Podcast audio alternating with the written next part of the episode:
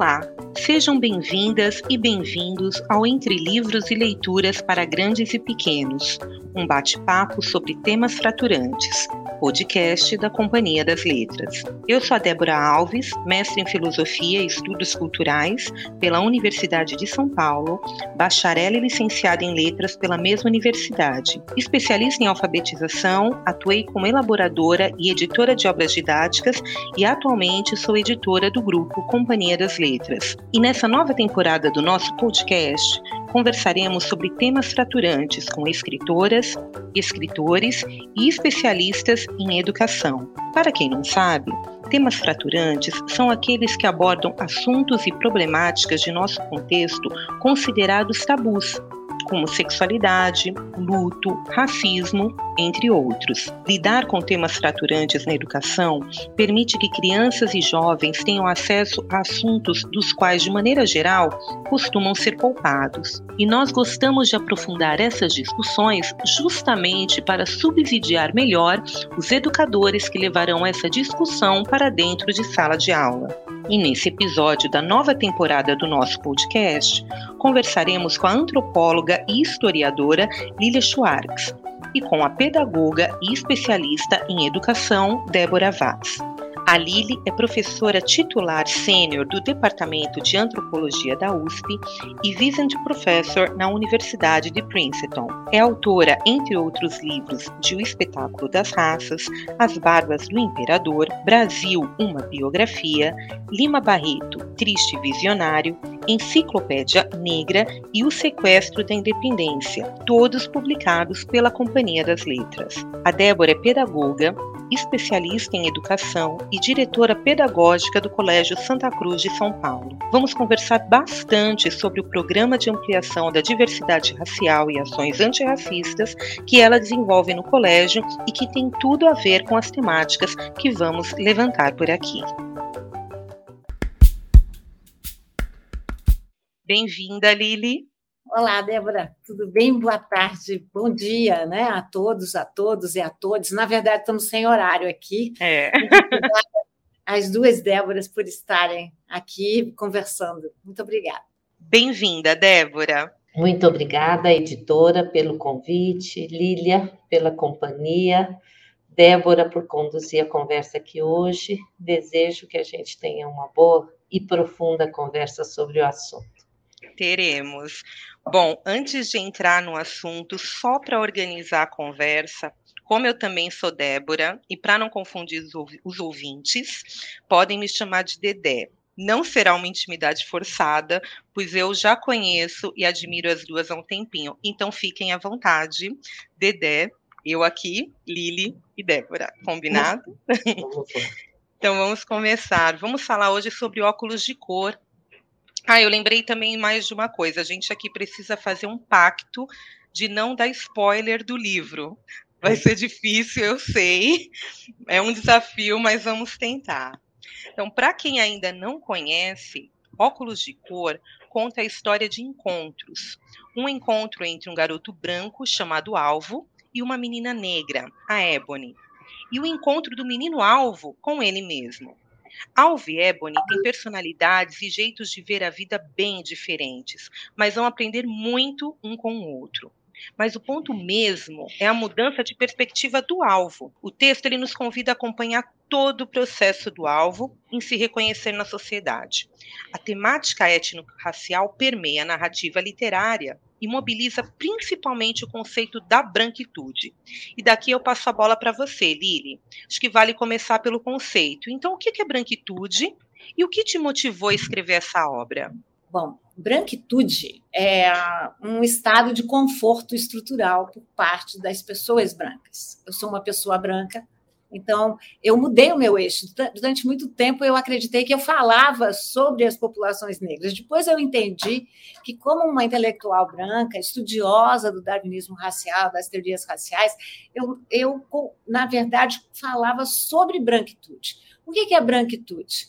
As, a, o Brasil foi o país que mais recebeu mão de obra escravizada, né? ou seja, os números atuais destacam que mais de 12 milhões de pessoas foram sequestradas da África. Dessas 12 milhões, acredita-se que só 10 milhões chegaram com vida às Américas. E dessas 10 milhões de pessoas, 4,8 tiveram como destino o Brasil. Então, é inegável o quanto o Brasil recebeu as populações africanas, assim como é inegável, segundo os dados do IBGE, de hoje em dia, estamos falando em 2023, que a maioria da população brasileira é negra. 56,4% da população, se nós unirmos as categorias do IBGE, preto e pardo. Pois bem, a despeito de nós contarmos com uma maioria negra, no Brasil, as populações negras são maiorias minorizadas na representação. Isso porque no Brasil temos um racismo estrutural no sentido de que ele é sistêmico, ele estrutura as nossas relações e as nossas vidas. De maneira que as populações negras não fazem parte dos postos de poder. Eu me refiro ao espaço das escolas, aos espaços das instituições públicas, das instituições privadas, das instituições culturais, ou seja, durante muito tempo nós naturalizamos esses que são espaços de poder. Então, o que faz a branquitude? Racializa todo mundo, só não racializa a si mesmo, como se brancos não tivessem raça. Claro, tem raça, tem raça e tem privilégios, tem aquilo que as populações brancas durante tanto tempo chamaram de meritocracia. E vejam bem que eu não estou negando mérito. Mas meritocracia, como é que falamos em meritocracia numa sociedade tão desigual? O Brasil, além do mais, é o sexto país mais desigual do mundo.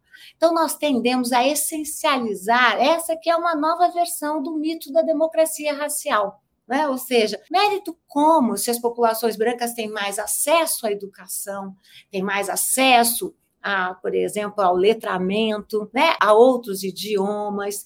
Então, estamos falando o que quando falamos de branquitude? Estamos falando de privilégio, estamos falando de políticas que durante muitos séculos foram silenciadas e que nós precisamos agora politizar, falar e tirar dessa névoa do que é natural. Não há nada de natural nessa situação. Acho que nós vamos conversar mais sobre isso. Eu não quero aqui uh, ter o privilégio da fala. Eu só queria responder rapidamente a segunda parte uhum. da questão da Dedé, que é qual é a motivação de escrever um, lá, um livro sobre, como esse, chamado Óculos de Cor, que tem um subtítulo que é importante para mim, ver e não enxergar. Porque o que faz a, a branquitude? Ela confunde esses dois verbos. Ver, eu defendo no livro, é uma capacidade biológica. Quase todas as pessoas, mas nem todas, infelizmente, têm acesso à visão. Enxergar é uma opção cultural. Então, eu fui motivada por o quê? Por uma tentativa de fazer com que as crianças discutissem esse tema tão fundamental.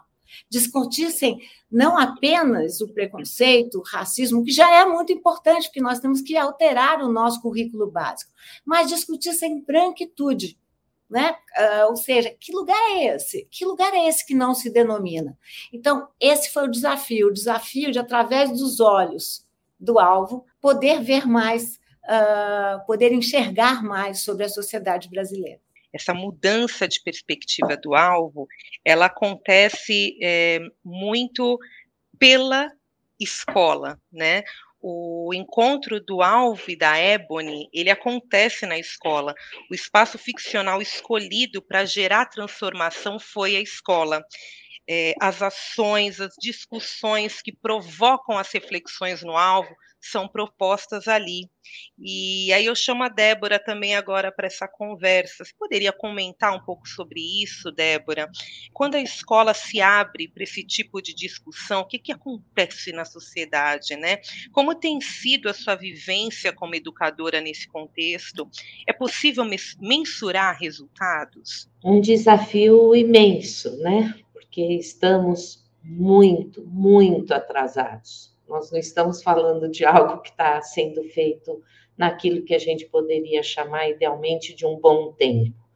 Nós estamos fazendo algo que a nossa percepção é o tempo todo uma percepção de reparação, que é um conceito que aparece bastante no livro e as personagens constroem esse conceito a partir da ideia de reparar. Eu gostei tanto. É um jogo de palavras que é um jogo faz, de né? palavras. Né? Eu gostei tanto, né?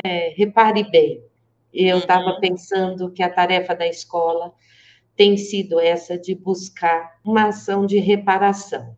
Então, em primeiro lugar, eu, eu preciso dizer, e isso também aparece no texto, no livro, que o grande compromisso da gente deveria sempre ser, sem negar a importância da escola privada, a valorização da escola pública, que é onde a gente tem uma experiência mais próxima daquilo que de fato é uma boa distribuição da população brasileira. Então, eu queria sempre que a minha fala, mesmo do lugar da direção da rede privada chamasse a gente a pensar na importância da defesa da escola pública e de políticas públicas e de bons projetos de formação e de enfrentamento dessa questão no chão da escola, no chão da escola pública e no chão da escola privada. Esse tema é tema de luta há séculos no Brasil pelos movimentos negros. Mas um grupo de famílias se organizou, de maioria feminina, acho importante dizer isso também, alguns pais bem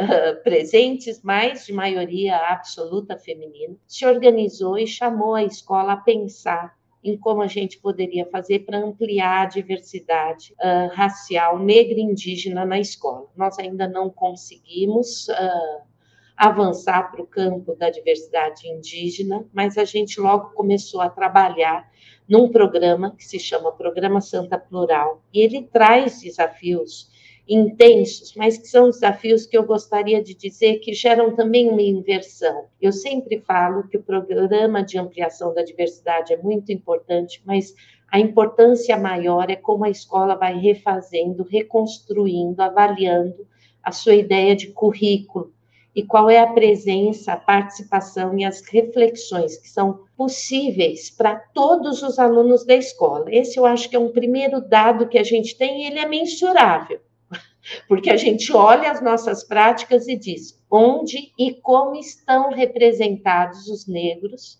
e os indígenas nos nossos fazeres pedagógicos. Uma escola vive disso. Ela vive dos seus fazeres. Esse é o primeiro ponto. E isso leva a gente a pensar em algo que encosta fortemente na produção desse livro, que são os nossos acervos de literatura, de leitura literária, mas também onde é que estão as nossas referências de cientistas, de biólogos, de químicos, de historiadores, quem são as vozes que participam daquilo que a gente chama o nosso programa de ensino. Isso a gente tem olhado fortemente e tem contado com uma rede maravilhosa de historiadores negros e negras e também pessoas brancas que têm nos ajudado a olhar isso. Um outro aspecto que eu considero bastante importante é olhar e também é possível mensurar a, como é que são as nossas relações raciais aqui no colégio. Então, nós temos agora o apoio da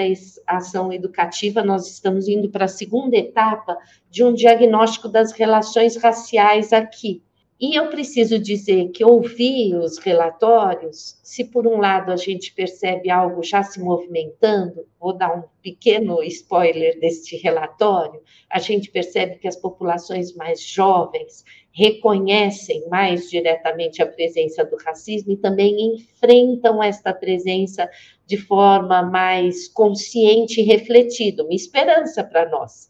Ainda que eu não represente a população mais jovem, é isso que todo educador comprometido e crítico deve desejar para as próximas gerações, já dizia Ana Arendt sobre isso. O amor à humanidade se manifesta justamente nisso. Mas também a gente começa a olhar nos relatórios como é que isso aparece aqui. E também nas ações formativas. Quantas vezes nos encontramos, nos reunimos, quais são os temas, quem quem participa dessa construção aqui. E os números, né? Nós somos uma escola que, num, num primeiro censo, há três anos, uh, descobrimos o que já sabíamos, que nós somos uma escola de aproximadamente 2.600 alunos no diurno e no matutino, e à noite nós recebemos 600 alunos na nossa EJA e cursos técnicos, e é, em 2020 e 2021, nós tínhamos nos cursos matutinos 30 alunos, em 2.600, autodeclarados negros. É, esse o tamanho da responsabilidade. Uhum. Curiosamente, isso reafirma o que eu disse sobre uh, a escola pública. Na nossa EJA, nós temos uma representação bastante próxima da população brasileira, uh, aproximadamente 54% de alunos autodeclarados negros e negras. E esse é um número. E hoje nós já temos 30 alunos a partir da entrada uh, das crianças pela educação infantil, 30 alunos na educação infantil. Ou seja, em dois anos a gente conseguiu ampliar uh, significativamente a presença na educação infantil. Mas Dedé, Lília, ainda é muito pouco, ainda há muito a ser feito. Sim, e é um processo complexo, né? Eu logo de cara é que eu vou puxar para o texto da, do óculos de cor, no texto introdutório, antes do início da narrativa, a Lili faz um alerta de que esse livro é desagradável, né? Eu acho, eu acho importante também deslocar essa ideia da literatura confortável, né? Que vai sempre concordar com as expectativas do leitor, porque é um, é um lugar aqui que a gente está tratando de confronto, de incômodo, né? É porque avançando um pouco mais nessa ideia, a gente vai. É, é, é, uma das estratégias da manutenção do racismo é justamente não falar sobre ele, é fingir que ele não existe, é negá-lo enquanto ele atua fortemente. Enfim, falar sobre isso é desagradável e, e, é, um, e é uma barreira que nós precisamos superar. Então, eu gostaria que a Lili comentasse um pouco desse impacto desse movimento, desse processo, tanto individualmente e como ele reflete na sociedade no sentido de repensarmos a nossa história. É ótima a questão da, da, ideia, da Dedé, né? a ideia da literatura de confronto, da literatura do incômodo uh, e da sua necessidade. Esse termo desagradável vem de Lima Barreto, né? não é meu. Né? Uhum. Né? É, ou seja, é Lima Barreto que sofreu muito durante a sua vida e ele dizia que era muito desagradável ter uma perspectiva assim no Brasil do início do século, ou então no início do pós-abolição. Uhum. Uh, a Dedé também se referiu a essa questão que é tão importante de como de que nós temos essa perspectiva de um racismo uh, não é envergonhado porque é, é, um, é, é, muito mais do que isso é um racismo disfarçado. Disfarçado. Mas eu gosto muito do termo do professor Kabengele quando ele fala de crime perfeito.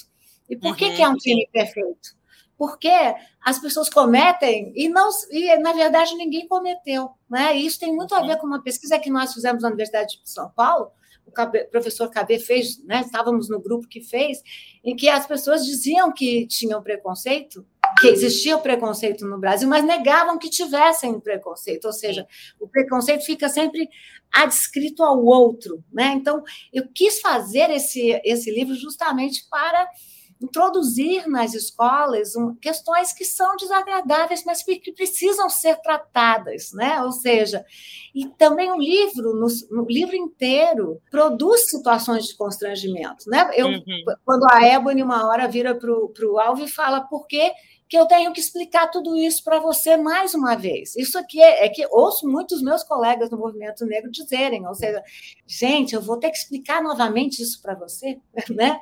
O papel das populações negras é só falarem, da, só, né? Só devem falar da questão negra, ou seja, brancos uhum. podem falar sobre tudo e negros têm que falar da questão racial negra, né?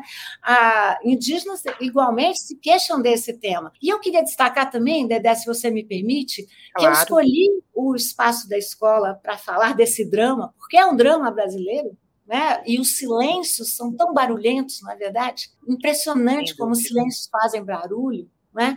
Mas eu também escolhi o espaço da casa, porque é no trabalho de grupo, né? Quando eles vão visitar as próprias casas, uhum. né? Que eles que eles se dão conta né? ou seja, dos lugares opressores, mas dos lugares de produção de conhecimento, dos lugares de produção de subjetividade, dos lugares de produção de afeto. Já então, isso também é muito importante no livro, né? ou seja, são esses processos de subjetivação. E também acho que é uma questão, a Débora Débora e você podem falar tão melhor do que eu, mas como ninguém terceiriza a escola, né? Ou seja, como a, a, escola pode formar, mas quem educa são os pais. E a figura da, da avó da Evelyn, a laica, que quer dizer anjo, né? Uh, é uma figura de ancestralidade, é uma, é uma, é uma figura curativa, né? porque os, as casas têm esse papel tão, tão fundamental, que ela até perguntar a vocês, né? quer dizer, porque a, a Débora nos trouxe essa pesquisa tão impactante num colégio de elite, um colégio branco de São Paulo, né? Ou seja, vamos colocar tantos marcadores interseccionados, né? Mais essa teoria do movimento negro feminista, né? Da, da interseccionalidade, da Christian. Mas ah, é, eu fico pensando no lugar da família, né? Nesses processos, ou seja, é preciso alterar os currículos, é preciso alterar vocabulários. Essa será uma, uma tarefa obrigatoriamente interdisciplinar, né? porque nós sabemos como a linguagem é produtora desse racismo sistêmico, tento falar disso no livro também, mas uh, qual é o lugar da casa, né? qual é o lugar das famílias, qual o lugar, você também, a Débora também introduziu a variante geração, o marcador social de diferença de geração, mas essa geração não fará muito, né, se não existir também um movimento de amparo, de formação nas próprias casas. Né? Eu ando também muito interessada nisso e acho que o óculos de cor chama atenção para esse espaço, né? esse espaço que é um espaço formativo, é um espaço curativo e é um, um espaço de processo, né? Porque acho que o que estamos falando aqui também, não é, Débora, que eu vou evocar aqui Guimarães Rosa, né? Porque o, o significado a gente bota é no processo, né? Diz o, enfim, Guimarães Rosa no momento do Grande Sertão Veredas. Mas não sei se eu falei demais, desculpem, é que fiquei motivada pela motivada pela fala de Não, imagina, é importante. Você quer comentar sobre isso, Débora, essa questão das famílias, a importância da, das famílias nesse processo, é, atuando juntamente com a escola? Essa é, é, quando a gente pensa no conceito de comunidade, a gente pensa que a escola brasileira, em geral, ela precisa aproximar a família do, do, daquilo que ela defende, até como forma de manter a instituição escolar firme. Não uma família que prescreve ou uma família que quebra o princípio de autoridade dos educadores da educação, mas uma, uma família que compõe esse cenário, que é, afinal de contas, nossos alunos, seus filhos. nossos filhos, seus alunos. São duas instituições importantíssimas. Mas a gente também precisou fazer algo que na educação infantil nós chamamos de olhares em diálogo, que são pequenas conversas em grupos menores. A gente precisou também ampliar as conversas nas reuniões de pais e mestres tão históricas para pensar quais são os conteúdos sobre essa questão e essa temática que precisam compor as nossas pautas. Mas a gente precisou fazer algo muito difícil também. Em inúmeras situações, convocar salas nas quais a gente percebia que existe existia e vai continuar existindo a necessidade de uma fala mais coletiva sobre o que aconteceu. Hum. Diminuir um pouco a individualização do, da conversa e partir um pouco para a força de coletivos que tentam entender, por exemplo, por que, que crianças tão pequenas reproduzem o racismo estrutural. Esse porque seria um dos maiores desafios, porque eu até queria linkar com essa ideia da temática desagradável, sabe, Débora? É, é, é essa a temática. É muito desagradável. é fora daquilo que a gente deseja como ideal de conforto, porque nós vamos ter que reconhecer o que de nós, o que de nós produziu o fato de crianças muito pequenas manifestarem em seus comentários, formas de brincar, a violência do racismo. Manifestarem, o professor Cabenguele aqui disse algo muito uh, interessante, que há uma entrada inicial que a gente pode chamar que é do estranhamento no convívio com a diversidade racial. Mas vejam que aí já é algo que eu falo pensando num, em um país que mais da metade é uhum. composto por pessoas negras. As crianças das escolas privadas estranham o convívio entre pares na diversidade racial. Não tem como a gente não dizer, isso só pode ser muito desconfortável para quem deseja enfrentar os grandes temas da nossa democracia. Mas quando as crianças pequenas revelam essa falta de convívio anterior, que se manifesta de inúmeras formas, a escola vai precisar enfrentar isso em coletivos fortes. E isso significa descobrir o racismo presente em nós. Racismo este negado sempre pela nossa pela maioria da nossa população. Não, eu não sou racista. E aí entender como isso atravessa a experiência das crianças, a experiência das famílias, a experiência das nossas portarias, recepção, atendimentos, das nossas rotinas.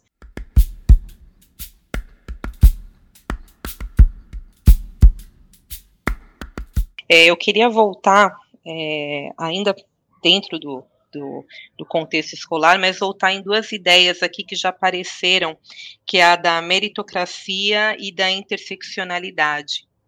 A Ebony, no, no, livro Óculos de Cola, ela frequenta a mesma escola que o alvo, mas em circunstâncias diferentes. Os pais de alvo, eles têm condições materiais para educá-lo em um colégio de elite.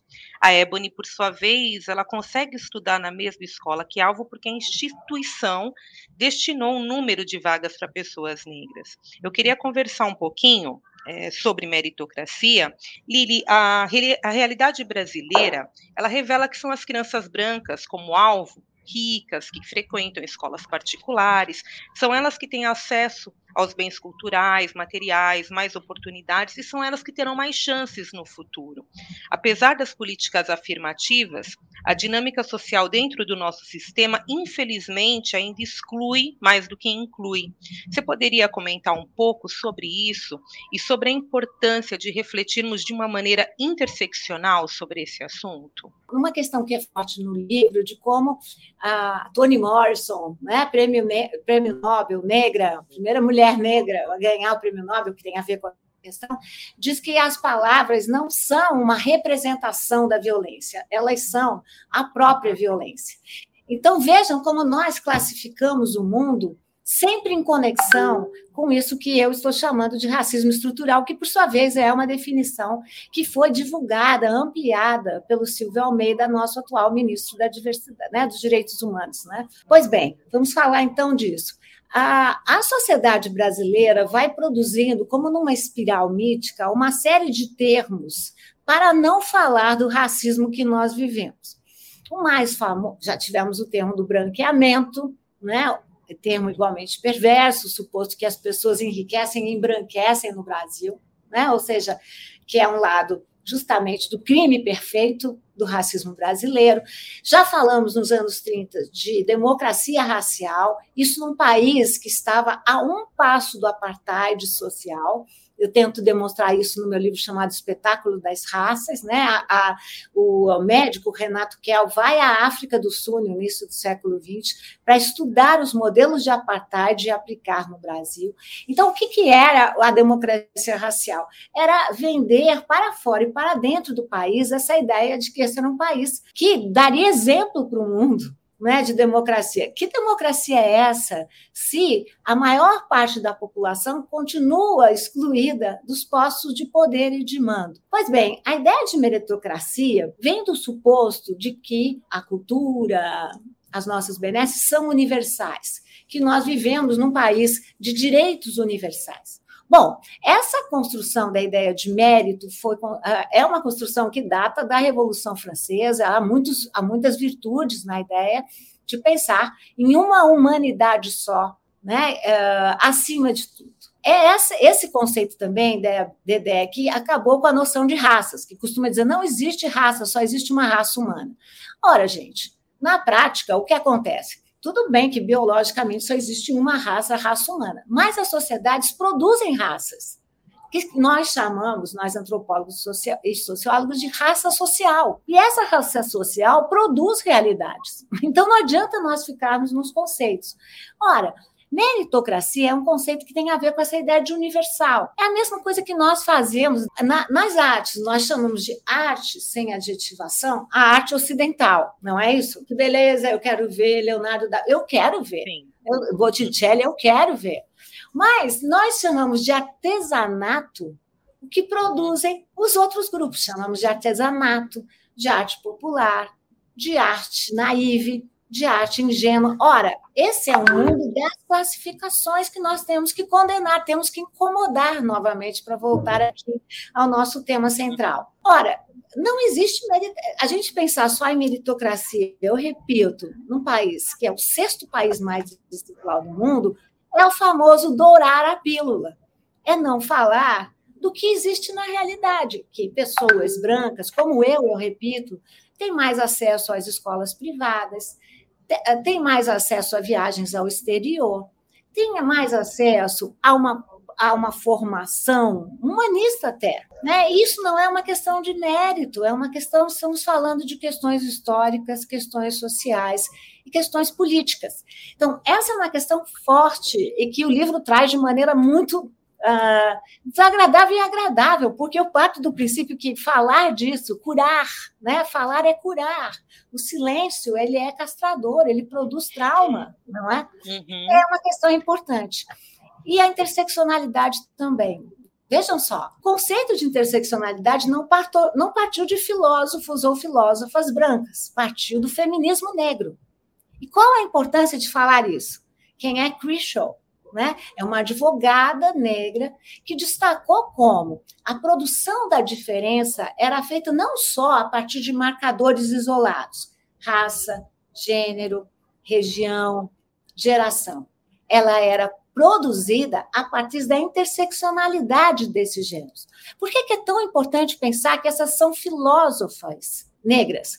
A Lélia Gonzalez já falava de interseccionalidade aqui no Brasil. Sueli Carneiro, Crishaw, uhum. Patrícia Hill Collins. Não é uma coincidência que elas sejam mulheres feministas negras, porque o que elas provaram é que o feminismo branco era sobre, desculpa, que o feminismo até então era sobretudo de pessoas brancas. A questão da interseccionalidade é central no Brasil, porque a produção da diferença se faz não só mas muito por conta da questão racial, mas é por conta da interseccionalidade de classe, estamos falando de pessoas negras que moram nas periferias, da questão de gênero, né? Quais foram as pessoas que mais morreram de Covid no Brasil?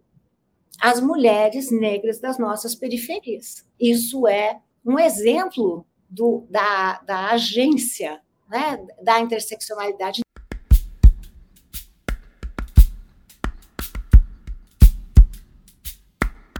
Nesse contexto, Débora, considerando é, o que a, a Lília acabou de, de explanar sobre a meritocracia, a interseccionalidade, né, considerando que muitas dessas crianças que estão hoje nas escolas particulares, é, brancas, que têm mais acesso, elas atuarão em espaços de poder no futuro, né? Como que tem sido essa formação já falou um pouquinho sobre isso, e como se dá a formação dos profissionais que atuam com essas crianças. Por isso que eu inicialmente afirmei que o currículo e a revisão do currículo é a grande tarefa, porque é a tarefa que atinge a todos os que aqui estudam e então a todos e todas que aqui ensinam.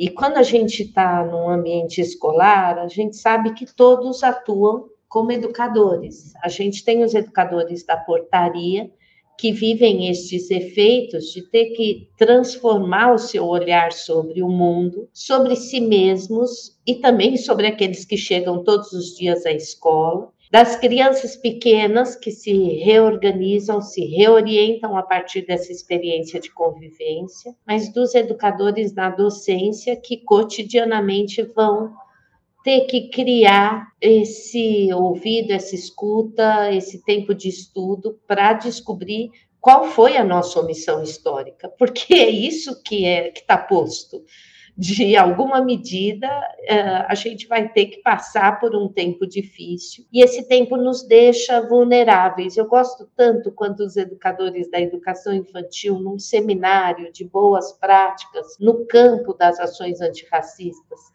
assumem a vulnerabilidade. A vulnerabilidade frente ao texto que a gente nunca enxergou uma presença estereotipada e racista de crianças negras ali, a escuta de comentários entre as crianças que não é possível que tenham nascido este ano, hoje.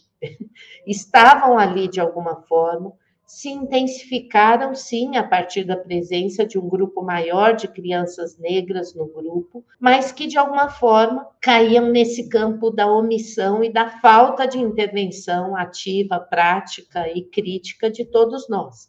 Então, nós estamos tendo que estudar muito sobre isso, trabalhar conteúdos, tempos, pautas de formação, ouvir pesquisadores que têm atuado nisso, mas pensar na sutileza, por exemplo, que a, que a Lília nos convida a pensar, daquilo que também não está no campo, cuidado com o campo daquilo que eu chamaria de folclore. Não, mas trazer para a importância na tecnologia, na ciência, em todos os campos de conhecimento, pensar em quem a gente convida, pensar nas nossas, em quem a gente seleciona para entrar, porque esses alunos precisam precisam de uma maior representatividade. Os alunos brancos e os alunos negros precisam ter professores negros e negras. Os alunos brancos e os professores e os alunos negros precisam ver coordenação, orientação, direção com uma diversidade racial representada aqui. E aí nós temos que correr atrás de tudo isso, ampliando a nossa perspectiva também de equipe. Então, está no campo da formação, está no campo da seleção e do recrutamento, e como eu disse no começo, com um atraso histórico absurdo, então a tarefa é muito grande. Lili, não querendo dar spoiler, mas já dando, você não coloca um ponto final na história. A gente não sabe o que acontecerá com a Ebony ou com o alvo. Mas o que você espera que aconteça? Qual o final que você imaginou, mas não escreveu? Bom. Te peguei agora.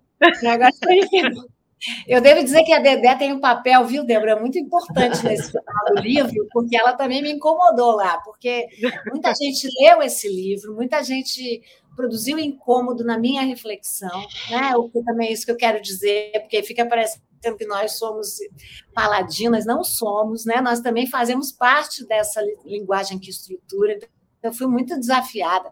E mesmo nesse final do livro, né?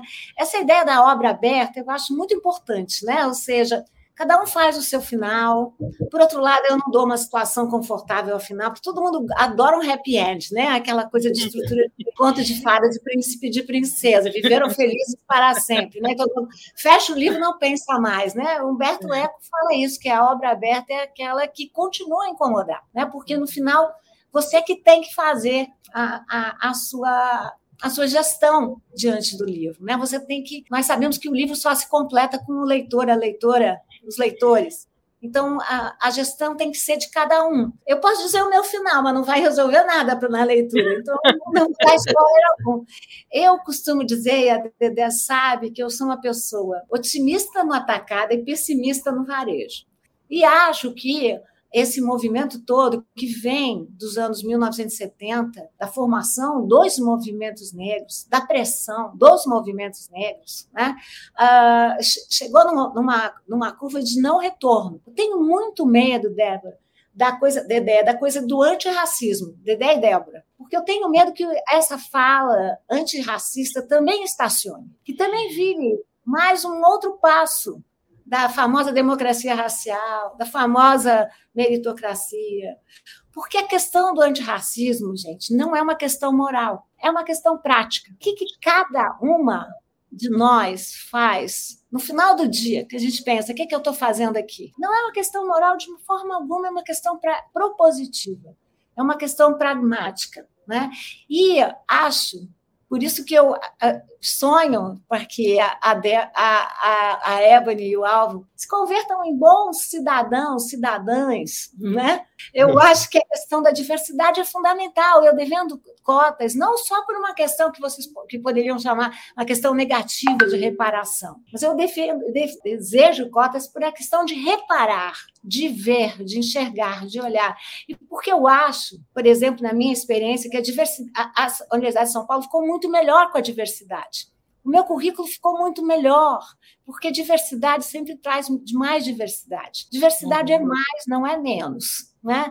Eu reparei, por exemplo, que eu dava um curso, eu gosto de falar de mim mesmo para não acusar os outros. Eu dava um curso de história do pensamento brasileiro, tanta gente fizeram, durante muito tempo não tinha uma mulher, eu sendo mulher, não havia um negro, um indígena.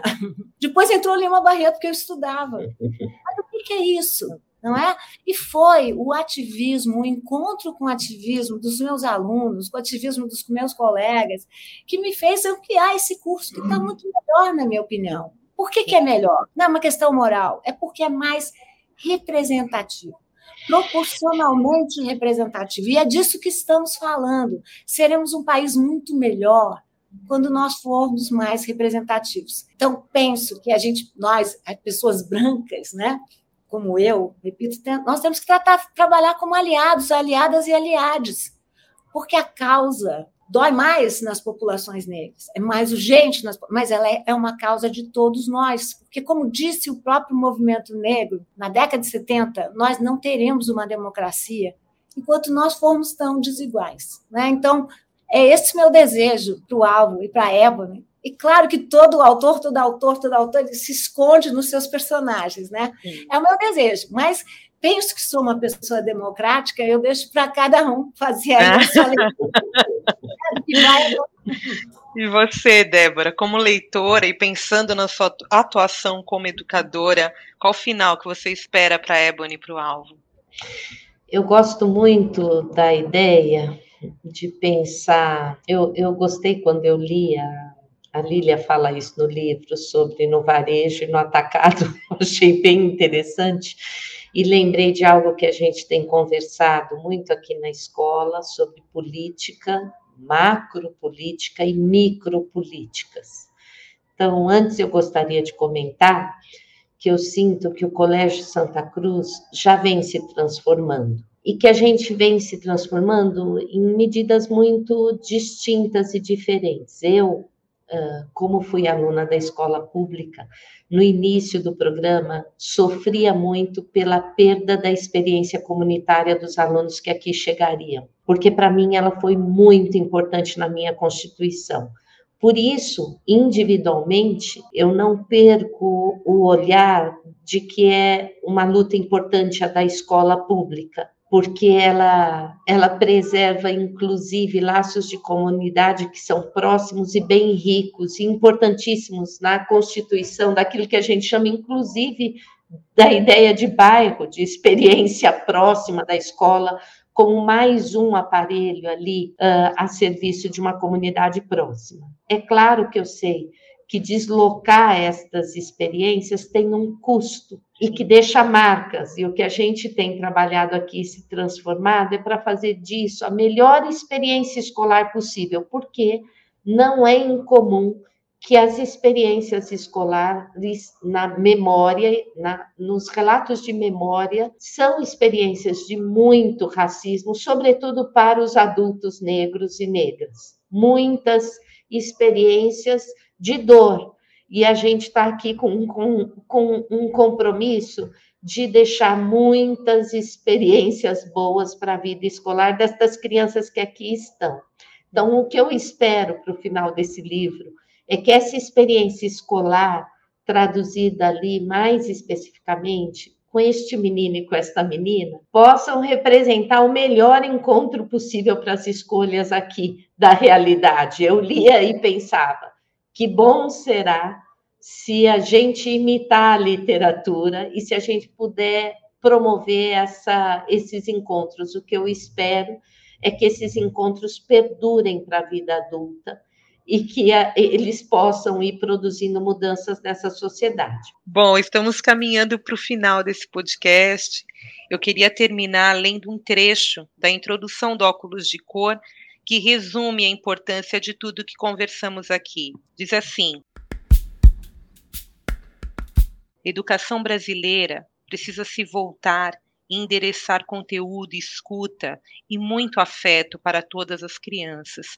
E não apenas para que as crianças brancas aprendam em lugares separados e desde a ter infância sua pretensa superioridade nesse mundo, Nosso maior desafio é, assim, fazer da escola um local que propicie a interação entre alunos de diferentes grupos, raças, etnias, gênero e sexo e com deficiências de uma maneira acolhedora e favorecendo para que todos eles e elas possam receber e dar o melhor de si, afetivamente, cognitivamente e espiritualmente.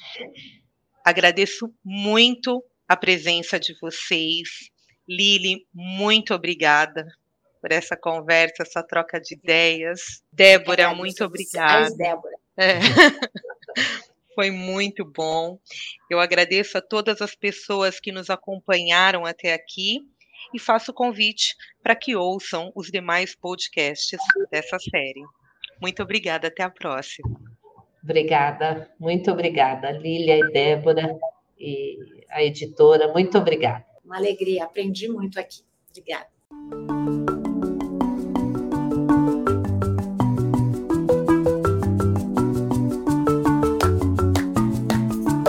E este foi o Entre Livros e Leituras para Grandes e Pequenos, um bate-papo sobre temas fraturantes, podcast da Companhia das Letras.